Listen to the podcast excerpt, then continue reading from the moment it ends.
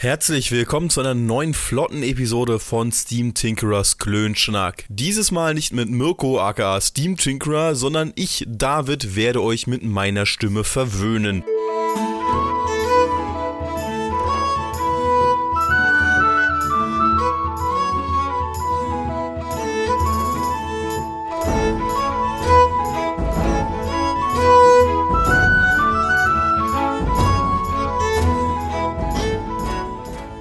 Heute schauen wir uns einmal die Kampfregeln von Deutschlands erstem Fantasy-Rollenspiel genauer an. Midgard hat auch hier einige Eigenheiten, die am Anfang vielleicht etwas komplex klingen können, aber ich verspreche euch, so schlimm ist es nicht. Zunächst einmal gibt es drei verschiedene Arten des Kampfes in Midgard. Zum einen haben wir den Nahkampf, bei diesem versuchen sich die Kontrahenten mit Waffen, Klauen oder Fäusten gegenseitig Schaden zuzufügen.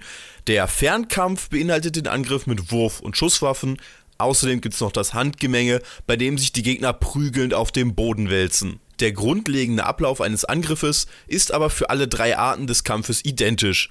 Zunächst würfelt der Angreifer einen Erfolgswurf Angriff mit seiner Waffenfertigkeit. Also Kurzschwert, zweihändige Hiebwaffe, Bogen oder Faust.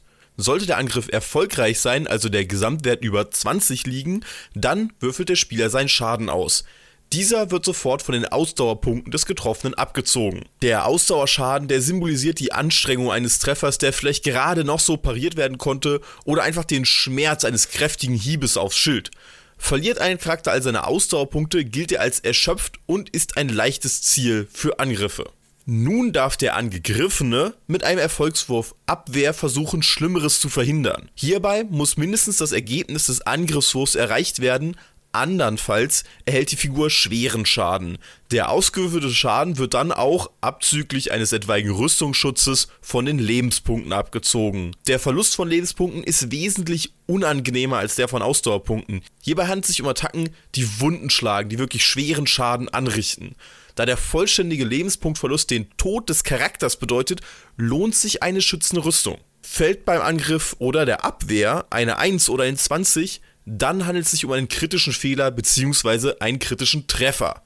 Diese haben noch einmal zufällige besondere Auswirkungen und können den Verlauf eines Kampfes nicht selten maßgeblich beeinflussen. Wer seinen Charakter ein bisschen schützen möchte, der zieht ihm eine Rüstung an. Wie stark dieser Schutz ist, wird durch die Rüstungsklasse angegeben. Es beginnt einfach mit einem Charakter, der einfache Kleidung trägt oder sogar nackt ist, das ist ohne Rüstung und das würde 0 LP vom Schaden abziehen. Bringt also nichts der nächste Schritt nach oben ist die Textilrüstung, zum Beispiel ein Gambeson oder Kleidung aus dichten Tierfällen. Das würde einen Lebenspunkt abziehen von dem Schaden. Und ihr hättet fast erraten, die nächste würde zwei abziehen vom Schaden. Das ist die Lederrüstung. Das ist ein Brustpanzer aus gehärtetem Leder oder Horn.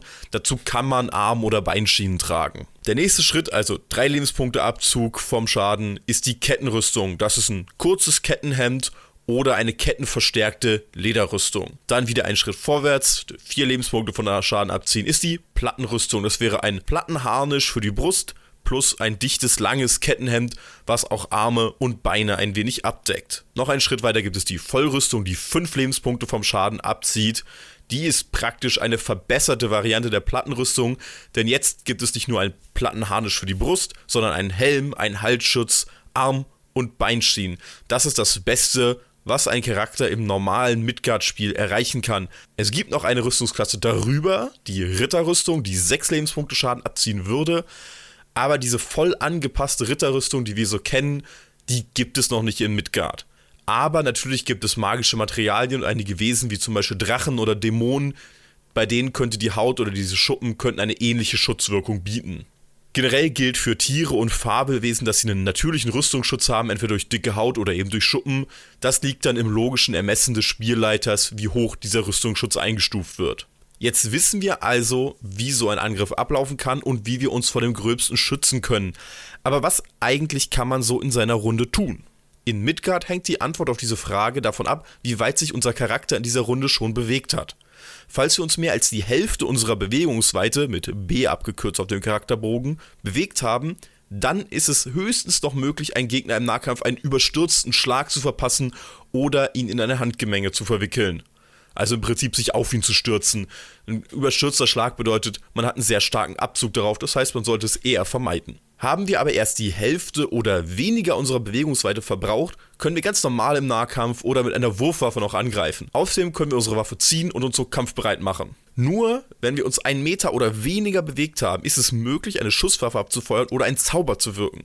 Dementsprechend wichtig ist es, dass Fernkämpfer und Zauber gut geschützt sind. Aufgrund der fehlenden Mobilität können sie dann leicht zum Ziel werden. Nachdem geklärt ist, ob ein Angriff also überhaupt noch möglich ist, wird im Nahkampf noch auf eine Kleinigkeit geachtet. Der Angreifende muss nämlich genug Platz zum Ausholen, Schwingen und Ausweichen haben. Deswegen können höchstens vier menschengroße Wesen einen Menschen umrunden und umzingeln, sonst würden sie sich nur gegenseitig im Weg stehen. Wer sich aber für eine klobige, zweihändige Hiebwaffe entschieden hat, der zählt für diese Rechnung wie zwei Personen, also können höchstens zwei Leute mit einer zweihändigen Hiebwaffe an einem dran stehen. Schließlich will niemand in die Nähe eines schwingenden Streitaxtkopfes laufen. Dazu gibt es auch ein paar spezielle Nahkampftechniken, die aber etwas zu lang für so eine flotte Episode wären. Auch für den Fernkampf gibt es einige Einschränkungen. Für jeden Fernkampfangriff, der einen im Nahkampf verwickelten Nahkämpfer treffen soll, gibt es die Wahrscheinlichkeit eines sogenannten Fehlschusses. Sollte der Erfolgswurfangriff eines Fernkämpfers misslingen, so wird ein zweiter Erfolgswurfangriff, dieses Mal mit plus 4 ausgeführt, dieser trifft den Gegner des ursprünglich anvisierten Ziels. Also im Prinzip, wenn ich jetzt auf den Ork schieße, den mein Krieger gerade attackiert und ich daneben schieße, ist das nächste Ziel, was ich mit plus 4 treffe, mein Kumpel, mein Krieger. Also Vorsicht. Falls es mehrere Ziele geben sollte, die danach getroffen werden können, wird so lange weitergewürfelt, bis man entweder trifft oder alle im Kampf beteiligten Nahkämpfer verfehlt wurden. Nur wenn dem Fernkämpfer vor dem Angriff ein Erfolgswurf Scharfschießen gelingt, kann ein solcher Fehler ausgeschlossen werden. Dann gibt es einfach keine Fehlschüsse. Wenn er gelingt, trifft eine Sache oder er geht so weit vorbei, dass er niemanden trifft. Das ist also eine gute Investition für alle Schützen, die sich nicht mit ihrem Krieger verscherzen sollen, weil sich mal wieder ein Pfeil verirrt hat. Falls das anvisierte Ziel sich sogar in einem Handgemenge befinden sollte, dann hat der Schütze sogar nur eine 50-50 Chance, die richtige Person zu treffen. Hier sollte also Vorsicht geboten werden. Ein Handgemenge bedeutet nämlich, dass sich die Kontrahenten wirklich ineinander verbissen haben und sich teilweise auf dem Boden wälzen mit Schlägen, Tritten und Bissen malträtieren. Hierbei wird die angeborene Fertigkeit Raufen verwendet. Geschulte Schläger können allerdings auch den waffenlosen Kampf einsetzen. Wer in einem Handgemenge verwickelt ist, der kann außer Dolchen und ähnlichem keine Waffen nutzen. Das heißt, ein Schwert bringt nichts mehr, eine Zweihändige-Waffe sowieso nicht. Fernkämpfer, klar, das geht nicht. Außerdem ist man zu beschäftigt, um Zauber zu wirken, da man sich dafür konzentrieren müsste. Was schwierig sein könnte, wenn jemand dir gerade die Milz aus dem Leib prügelt. Wer ein Handgemenge einleiten will, muss zunächst einen Erfolgswurf raufen gegen die Abwehr seines Gegners bestehen und dabei einen schweren Treffer landen.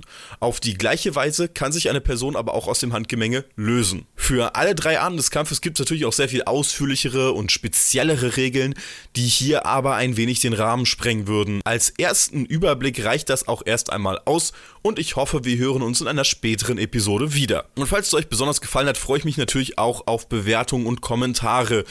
Zu finden könnt ihr Steam Tinkerers Podcast wie immer auf YouTube, auf Feed, auf der Webseite steamtinkerer.de. Da könnt ihr das Ganze auch direkt runterladen und bekommt einen Link für euren Podcatcher. Aber in eurem Podcatcher könnt ihr die Sachen auch üblicherweise einfach eintippen. Da gebt ihr Steam Tinkerer oder Klönschnack oder Steam Tinkerers Klönschnack ein. Ist völlig wurscht. Und dann wird euch angezeigt. Uns gibt es auf Spotify und natürlich auch auf iTunes, wo wir auch gerade in der Kategorie neu und empfehlenswert aufgetaucht sind, was uns super freut und wo wir uns natürlich auch super, super, super über Bewertungen freuen würden. Vor allen Dingen eben zu sagen, wie gefällt euch das, worauf habt ihr Lust, was sollen wir noch machen. Ja, und ich würde sagen, das war's von mir. Ciao.